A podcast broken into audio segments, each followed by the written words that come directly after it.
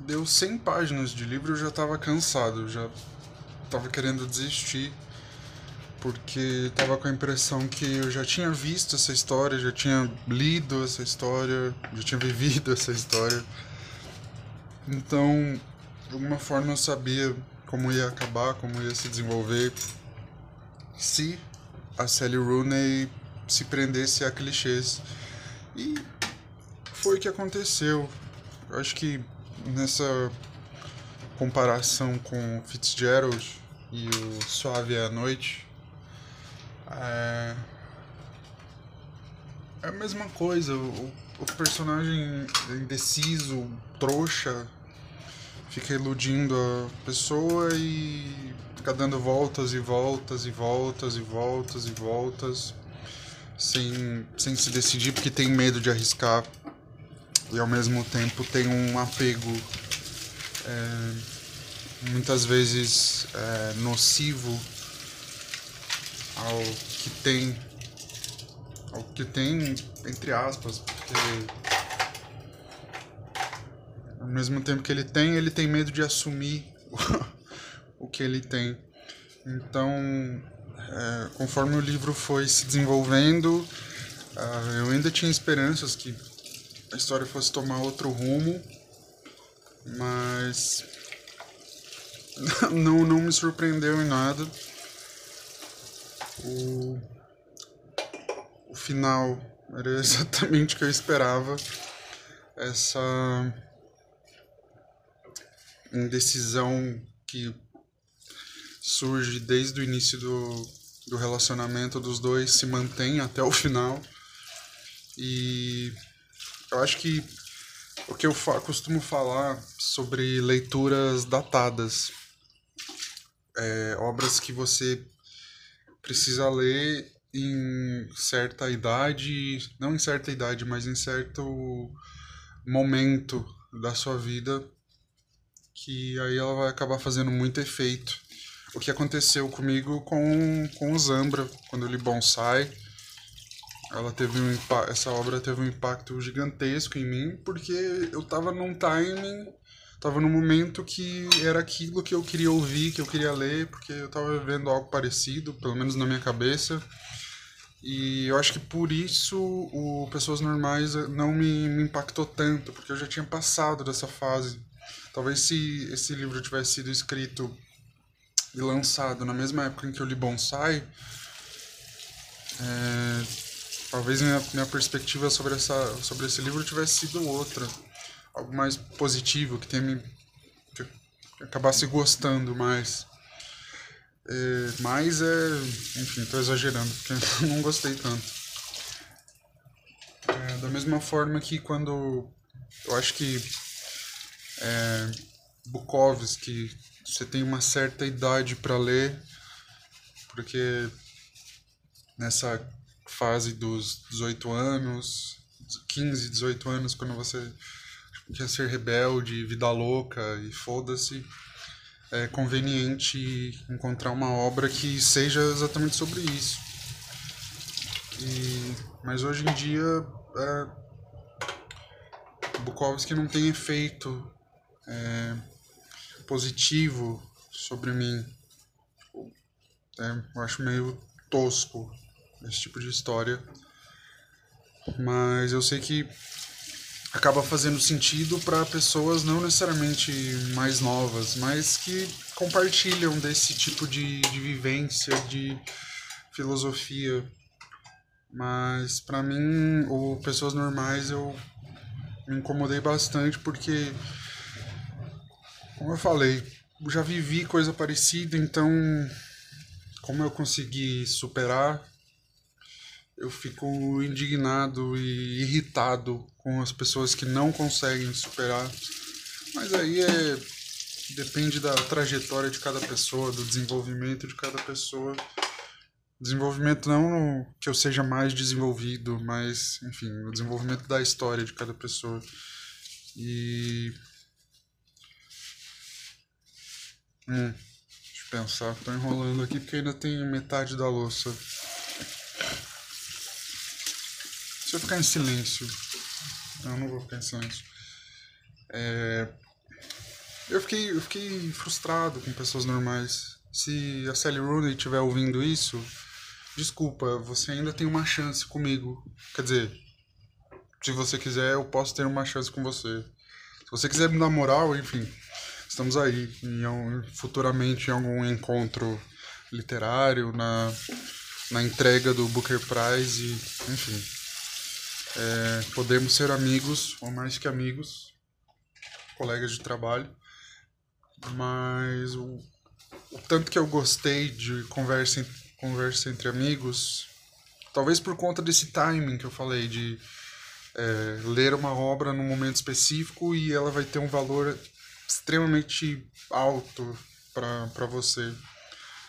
E eu acho que rola uma certa regressão na, na temática. Porque o, o Conversa Entre Amigos foi o primeiro livro publicado por ela, a Sally Rooney. Então. Só que eu acho ele muito mais maduro do que o, o, o outro lá. Mas também tem a questão da idade, né? As, as personagens do Conversa Entre Amigos são mais velhas, são adultas, enquanto o, o outro são adolescentes, até que acompanham até, acho que 19, 20 anos. Então faz todo sentido que sejam uma dupla de bunda moles que não sabe o que é da vida e ao invés de tomar uma decisão real, fica adiando e adiando. E então acaba sendo uma, uma obra boa no sentido de retratar uma, uma faixa etária, porque é exatamente isso que acontece. Algum, obviamente, algumas pessoas mais velhas ainda vivem coisas assim. E eu não julgo que. Eu, não, eu falo, idade não é uma questão de. Idade não é sinônimo de maturidade. Então, e não que a falta de maturidade nesse sentido seja algo ruim, mas é muito mais pelas vivências. Então, algumas pessoas, é, como quebram a cara mais cedo, é, se desenvolvem e amadurecem não, não amadurecem, mas aprendem mais cedo a não cometer certo tipo de erro.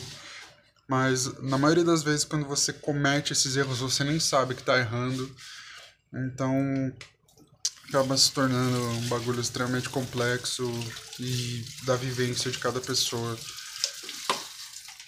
Então acaba, acaba me corrigindo e elogiando pessoas normais porque é um bom retrato da, da adolesc do fim da adolescência. Mas acho que eu, eu digo que eu não gostei por ter me incomodado por ser esse tipo de personagem, assim. Mas ao mesmo tempo eu admiro muito a Sally Rooney por ter conseguido construir esses personagens extremamente chatos. E eu, quando eu falo extremamente chatos, eu me refiro ao menino que fica nessa manipulação é, autodepreciativa de que ah, eu sou pobre, é, você é rica, então a gente não merece ficar juntos porque você é rica e sua mãe não vai me aprovar. Ah, vai tomar no cu.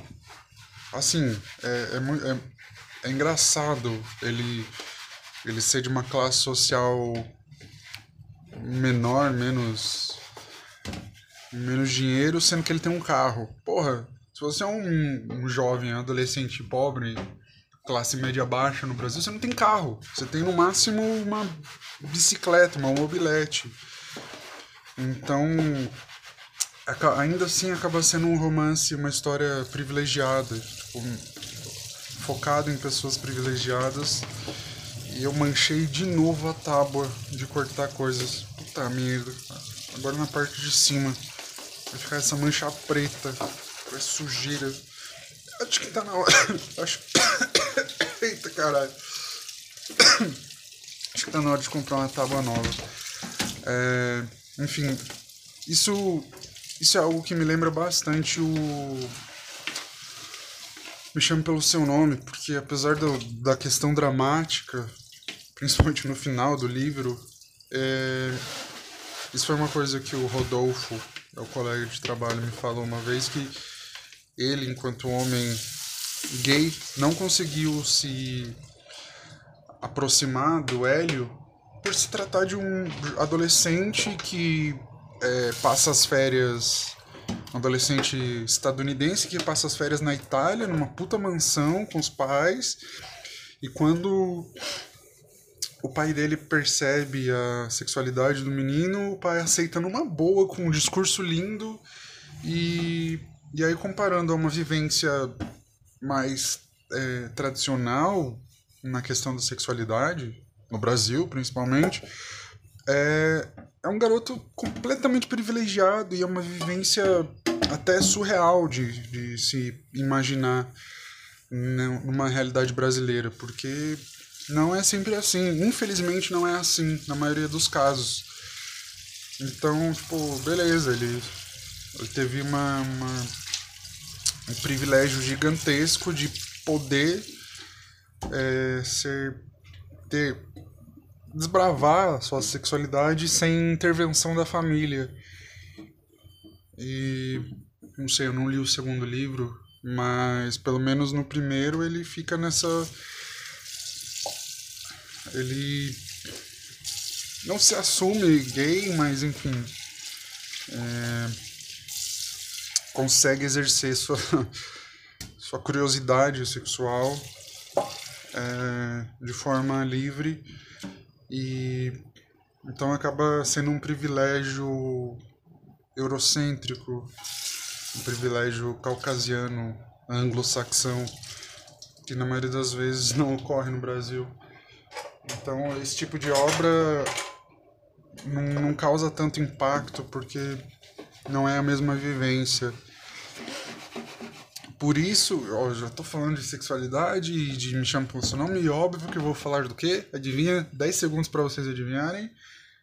Quarto Giovanni. Esse livro é perfeito e ele merece horas e horas dos meus deslumbramentos verbais, porque é perfeito e extremamente real. Apesar de ser também sobre um jovem privilegiado que passa as férias na, na Europa mas então, por isso que o por isso não, voltando ao, ao pessoas normais, não não impacta tanto a vivência sofrida do menino, porque ainda assim não é tão sofrida. Tipo, eu não gosto de ficar comparando essa coisa de, ai, porque na minha adolescência eu passei por isso. Tipo, essas pessoas que quando você fala que quebrou o dedo. Ai não, porque uma vez eu, eu, eu quebrei a cara. Tipo, foda-se. Tô falando de mim, caralho. Para de ser egocêntrico. É, hora de, é minha hora de falar de mim. Mas enfim, essas pessoas que adoram levar tudo, falar tudo sobre. Meu Deus, calma. Que tornam os assuntos sobre elas mesmas. Esse tipo de pessoa me, me incomoda. Mas assim, eu se acha um menino sofrido, porra, mas lê a minha biografia pra você ver.